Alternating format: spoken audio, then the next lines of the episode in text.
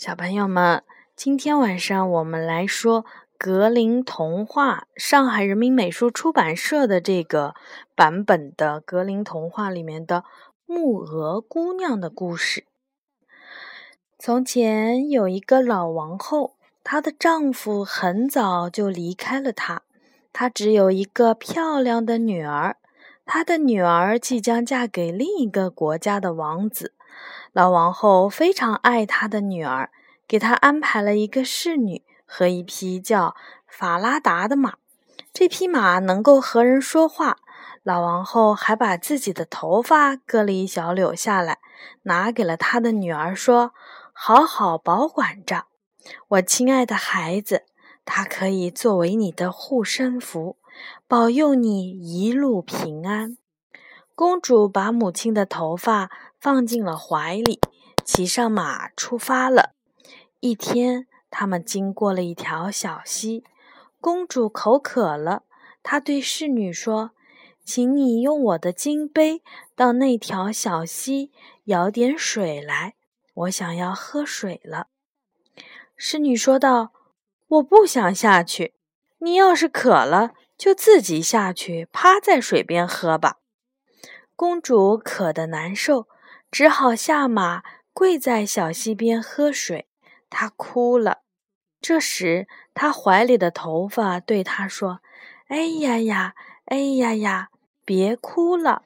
你母亲要是知道了，她会多么的难受，多么的痛苦啊！”公主一向都没有什么脾气，她没有去斥责侍女。而是不声不响地骑上马，继续赶路。又走了很长一段路，天气热起来了，太阳火辣辣的。公主又口渴了。他们来到了一条河边，她已经忘了侍女对她的粗暴无礼，说道：“请用我的金杯给我舀点水来喝吧，我想喝水了。”但侍女比上次更加的傲慢无礼了，说道：“你想喝就去喝吧，我可不是你的侍女了。”公主没有办法，只好自己下马来到河边喝水。她对着河水哭了起来。这时，怀里的头发又对她说：“哎呀呀，哎呀呀，别哭了！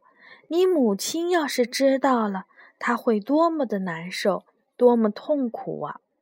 就在他俯身喝水的时候，怀里的头发掉了下来，随着河水飘走了。公主没有察觉到，但是那个侍女却看见了。她非常高兴，因为她知道那是公主的护身符。如果护身符丢失了，公主就可以任由它摆布了。当公主喝完水，准备再骑上法拉达时，侍女说：“我来骑法拉达，你骑我的马。”公主没有办法，只好和他换马骑。他们又往前走了一路，侍女让公主脱下衣服，换上自己的侍女装束，还威胁公主说：“如果她向任何人提起这件事，就会把她杀掉。”公主只好按他的话去做了，这一切法拉达都看在了眼里。终于，他们到达目的地了。那个背信弃义的阴险女仆穿着公主的衣服，骑在了法拉达上，而真正的新娘却骑着女仆的马。他们沿着大路一直走进了王宫大院。年轻的王子知道他们来了，非常的高兴，跑出来迎接他们。他把侍女从马上扶下来，以为她就是自己的未婚妻，亲热地把她带到了楼上的王宫内室。而真正的公主却被冷落在了院子里。这时，老国王从楼上的窗户看到了站在院子里的公主。远远望去，发现她是那么的漂亮，气质是那么的高贵，不像是一个侍女，就走进内室问侍女新娘：“站在院子里的和你一起来的那位姑娘是什么人。侍女新娘说：“她是我在路上作伴的丫头，请给她找一些活干，以免她闲着无聊。”老国王想了一会儿，觉得没有什么适合他干的活儿，就说：“有一个少年在给我放鹅，就让他去帮助他吧。”就这样，这个真正的公主被派去帮助那个名字叫做柯德金的少年放鹅去了。没过多久。侍女新娘对王子说：“亲爱的丈夫，请帮我做一件令我称心的事吧。”王子说：“我很愿意。”侍女新娘说：“请告诉你的屠夫，去把我骑的那匹马的头砍下来，因为它非常的难以驾驭，在路上把我折磨得很苦。实际上。”是因为他非常担心法拉达把他取代真公主的真相说出来，所以才要杀他灭口的。就这样，忠诚的法拉达被杀死了。听到这个消息后，公主非常的伤心，她大声的痛哭起来，祈求那个屠夫把法拉达的头钉在那堵又大又黑的城墙上，这样每天早晨和晚上。他赶着鹅群经过城门时，仍然可以看到他。屠夫看着可怜的公主，答应了他的请求，把马头砍下来，牢牢地钉在了城墙上。第二天早晨，当公主和科德金从城门经过的时候，他悲痛地向法拉达诉说着他的遭遇，并对着法拉达的头说：“法拉达啊，法拉达。”你就挂在这里呀！法拉达也叹息着公主和自己的不幸，回答道：“新娘子，新娘子，你赶着鹅群从这儿走过去了。哎呀呀，哎呀呀！要是你母亲知道了，她会多么难受，多么痛苦啊！”他们赶着鹅群走出了城门，来到了一片草地上。公主坐在草地上，解开她波浪一般卷曲的头发。她的头发是银色的，在太阳光的照射下闪闪发光。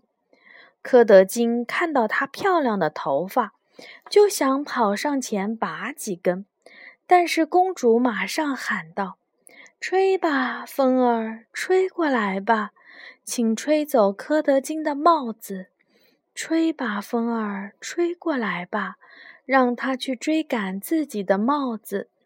吹过小山，吹过山谷，吹过岩石，卷着帽子走吧，直到我银色的头发梳完，盘卷整齐。他刚一说完，就吹来了一阵大风，把柯德金的帽子吹走了。接着又把帽子卷到了小山上。柯德金没有办法，只得跑去追赶帽子。等他追回帽子的时候，公主早已把头发梳好了。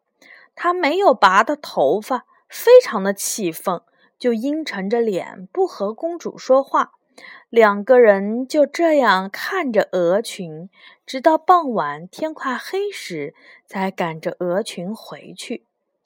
第三天早晨，当他们赶着一群鹅从城门口经过的时候，可怜的公主对着法拉达又痛哭着诉说着，法拉达也叹息着公主和自己的不幸。接着，他们来到了草地，公主又解开头发准备梳头，柯德金又想去拔几根，公主又喊道：“吹吧，风儿。”请吹走柯德金的帽子，风马上又把柯德金的帽子吹走了。他只好跟着去追。当他把帽子追回来的时候，公主早已盘好了头发，她又没有拔到。他们和前一天一样，互不说话，默默地守着鹅群，一直到天黑。就这样。以后每一次放鹅都会发生同样的事情。于是有一天晚上回来，柯德金找到了老国王，说：“我再也不要和这个奇怪的姑娘帮我放鹅了。”老国王问：“为什么？”“因为她每天什么事都不做，只知道戏弄我。”柯德金说。老国王就要少年告诉他事情的经过，柯德金就把所有的事情都告诉了老国王，包括公主和法拉达说的话。以及他的帽子是如何被风吹走的等等，但老国王要他第二天还是和往常一样去放鹅。第二天早晨，老国王就跟在他们的后面，听到了木鹅姑娘和法拉达的对话。接着，他又跟着他们来到了草地，藏在了一棵大树后面，亲眼看到了公主散开她那美丽的银色头发。看到柯德金想要拔公主的头发，以及公主是如何叫风卷走了她的帽子，但这所有的一切，老国王都看在了眼里。看完之后，他悄悄地回到了王宫，没有人发现他。到了晚上，木鹅姑娘回来了，老国王把她叫去，问她为什么要那么做，但是。木鹅姑娘摇着头，满眼含着泪说：“我不能告诉您，也不能告诉任何人，否则我就会被杀死的。”但是老国王不停地追问，逼得他不得安宁。他只得如实的把所有的一切都告诉了老国王。老国王立刻命令让他换上王室的礼服，并命令人给他梳妆打扮。老国王惊奇地盯着他看了好久，因为梳妆打扮后的木鹅姑娘真的是太美了。老国王立刻把自己的儿子叫到身边，指着旁边的木鹅姑娘说：“她才是你真正的新娘，而你现在的妻子是一个冒牌货，她只是一个恶毒的侍女。”年轻的王子看到如此美丽的真正的公主。听到她如此谦卑容忍，知道她是一个心地善良的好姑娘，非常喜欢。但是他什么话也没有说，只是立刻传令下去，举行一个盛大的宴会，邀请所有的王公大臣来参加。在宴会上，王子坐在上座，两位公主坐在他的身边。一位是假公主，一位是真公主。没有人认识真公主，但是在这些王公大臣的眼里，那位真公主是如此的秀美，如此的华贵高雅，已经完全看不出一点木鹅姑娘的影子，就连假公主都没有认出她来。宴席上，老国王把真公主的经历当成了一个故事讲给大伙儿听，然后问那个侍女：“你认为应该怎么惩罚故事中的那个侍女呢？”假新娘不知道故事中的侍女就是自己，就说道：“把她装进一只钉满了尖钉子的木桶里。”然后用两匹马拉着桶，在大街上拖来拖去，直到他痛苦而死。老国王说：“好吧，我就这样惩罚你，因为你已经很公正的对自己的罪行做出了宣判，你应该受到这样的惩罚。”年轻的王子和他真正的未婚妻举行了隆重的婚礼。全国的人民都为他们祝福。